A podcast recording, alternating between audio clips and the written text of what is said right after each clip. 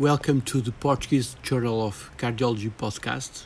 My name is Marco Costa. I'm an interventional cardiologist in Coimbra, and my choice for the article of the month is the impact of SARS-CoV-2 pandemic on STEMI admission rate and outcomes in the Portuguese primary PCI center.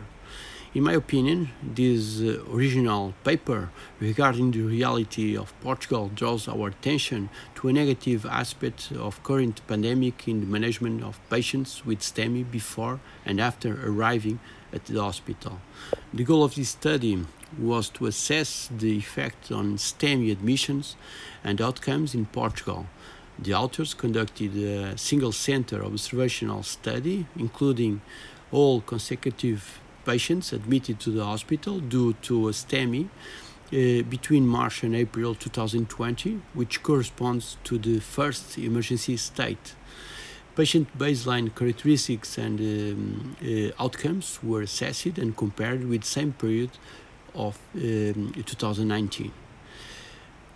104 STEMI patients were assessed 11% uh, uh, less in 2020 comparing to uh, 2019 there was there were no difference concerning age gender or comorbidities but in 2020 there was an, a decrease in proportion of patients transported to the hospital in the pre hospital emergency medical transportation uh, there was an amazing increase in system delay, uh, 90 minutes more.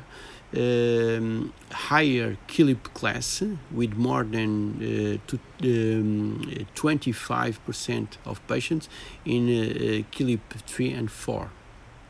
Although the number of admissions uh, for STEMI did not change significantly, there was an increase in clinical severity of patients uh, and worse outcomes during the SARS CoV 2 pandemic.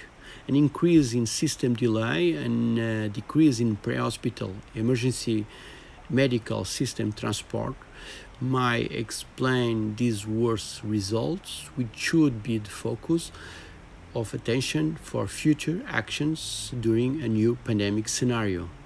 Thank you for your attention. Stay tuned uh, for upcoming podcasts.